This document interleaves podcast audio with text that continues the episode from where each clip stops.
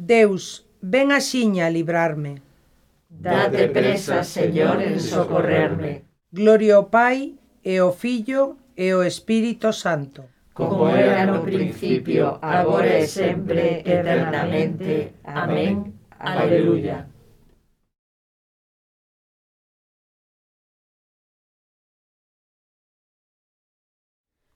de norte a sur, que cante a terra toda cheiña como está da luz a vida, que sexa Xesucristo quen a envolva, o que a libre das tebras que a cubrían. Neste día que é día de victorias, celebramos con ánimo gozoso o triunfo do amor sobre a morte, con Xesucristo vivo e victorioso. Neste día que é día de victorias, arroupados con tanto gozo e festa, Xubilosos traemos a memoria os éxitos que encheron esta terra. Gracias, Pai, porque neste día santo teus fillos ven o froito madurado. Gracias, Pai, pola forza do teu fillo, o teu povo xa está resucitado.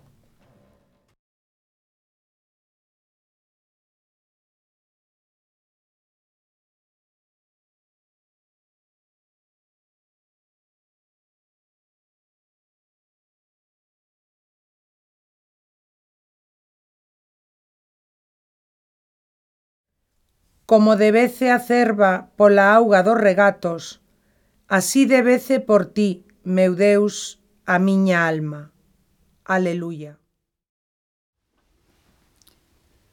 Como debece a cerva pola auga dos regatos, así debece por ti, meu Deus, a miña alma.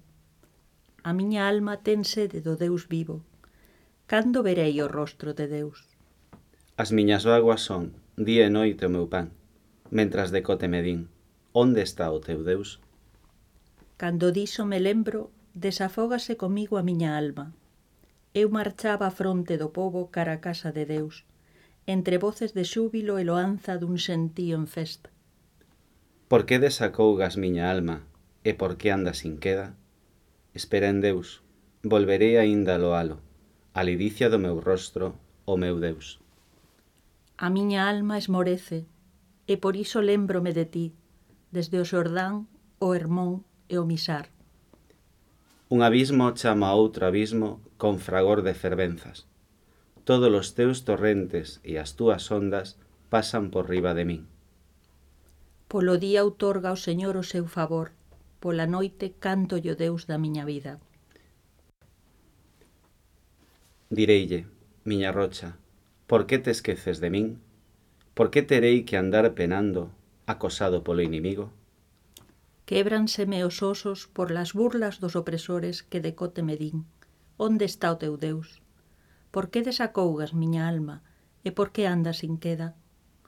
Esperan Deus, volverei aínda loalo, a ledicia do meu rostro, o meu Deus. Gloria ao Pai e ao Filho e ao Espírito Santo. Como era no principio, agora e sempre, eternamente. Amén como debece a cerva pola auga dos regatos, así debece por ti, meu Deus, a miña alma. Aleluya.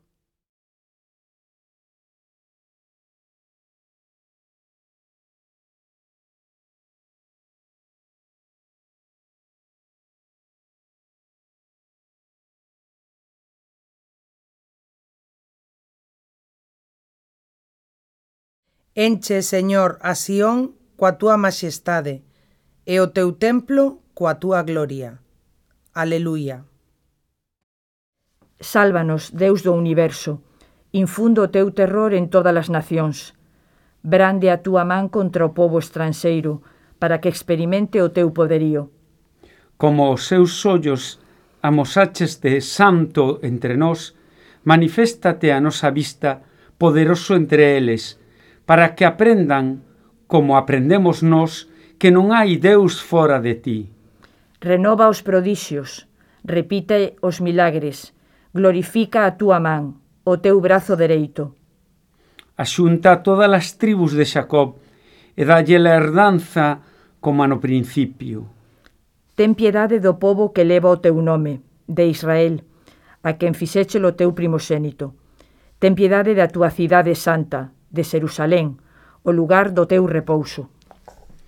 Enche Sión coa túa majestade e o templo coa túa gloria. Gloria ao Pai, ao Filho e ao Espírito Santo. Como era no principio, agora e sempre, eternamente. Amén. Enche, Señor, a Sión coa túa majestade e o teu templo coa túa gloria. Aleluia.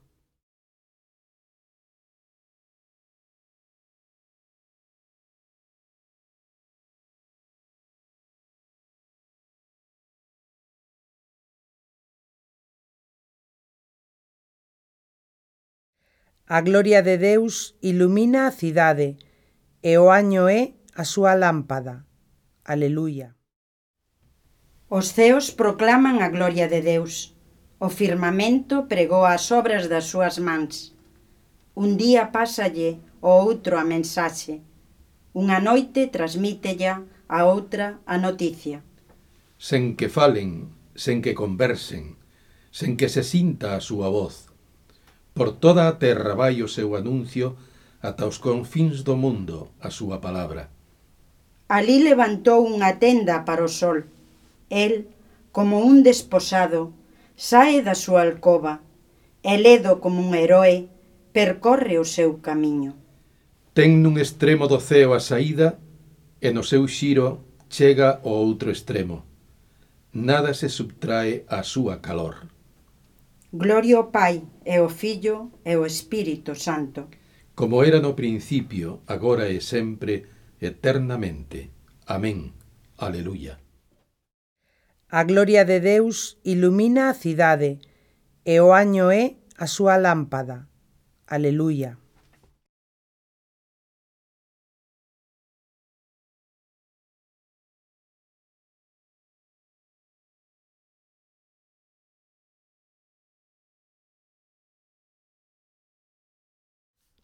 Cerca de ti está a palabra, na túa boca e no teu corazón. Esa é a palabra da fe que anunciamos. Porque se confesas coa túa boca que Xesús é Señor e crees de corazón que Deus o resucitou dos mortos, serás salvo. Pois crese co corazón para acadar a xustiza e maniféstase coa boca para para lograr a salvación. Cristo, Fillo de Deus vivo, ten piedade de nós. Aleluya, aleluya. Cristo, Fillo de Deus vivo, ten piedade de nós. Aleluya, aleluya. Ti que resucitaches de entre os mortos. Aleluya, aleluya. Gloria ao Pai, ao Fillo e ao Espírito Santo. Cristo, Fillo de Deus vivo, ten piedade de nós, aleluya, aleluya.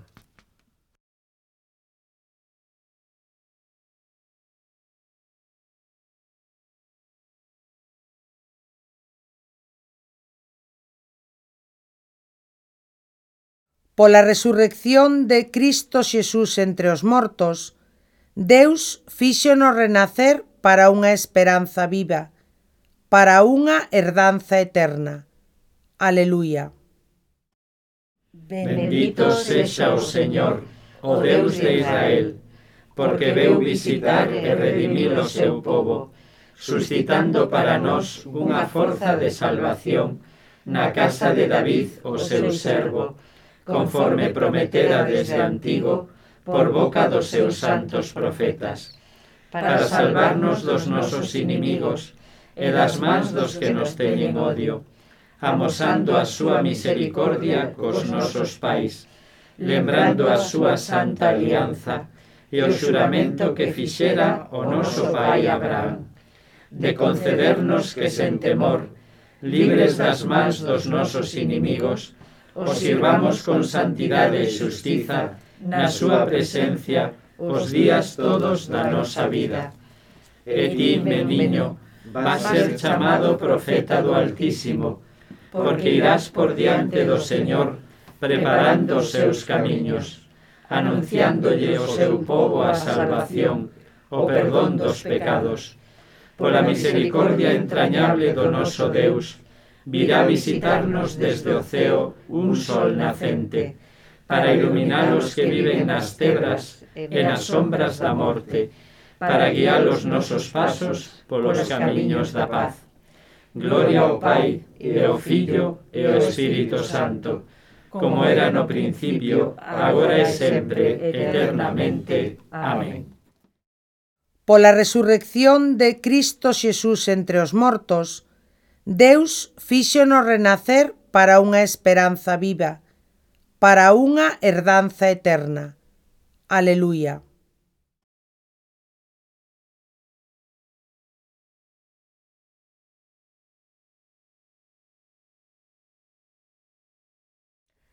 Oremos a Deus Pai, que foi glorificado na morte e resurrección do seu Fillo, e digámoslle. A nova, Señor, os nosos corazóns. Deus Pai, Señor do Universo, que iluminache o mundo coa luz de Cristo resucitado. Ilumina hoxe a nosa vida coa luz da fe. A nova, Señor, os nosos corazóns. Ti, que por medio do teu Fillo resucitado abriche as portas da eternidade para todos os homes, concédenos realizar os traballos do día coa esperanza posta na vida eterna. A nova Señor, os nosos corazóns. Ti, que por medio do teu Fillo resucitado lle enviaches ao mundo o Espírito Santo, acende os nosos corazóns co lume do seu amor anova, Señor, os nosos corazóns. Que Xesucristo, cravado na cruz para nos liberar, sexa hoxe para todos nós salvación e redención. Anova, Señor, os nosos corazóns.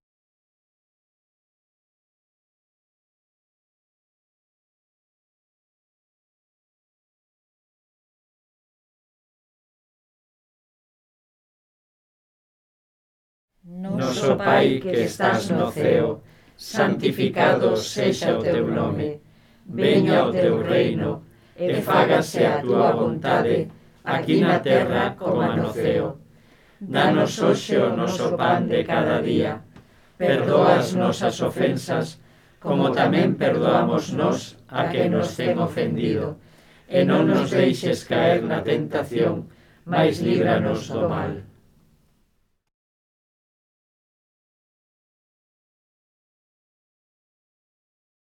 Deus Todopoderoso, axúdanos a seguir celebrando con fervor estes días de alegría en honor do Señor resucitado. Que practiquemos nas obras o que celebramos na fe.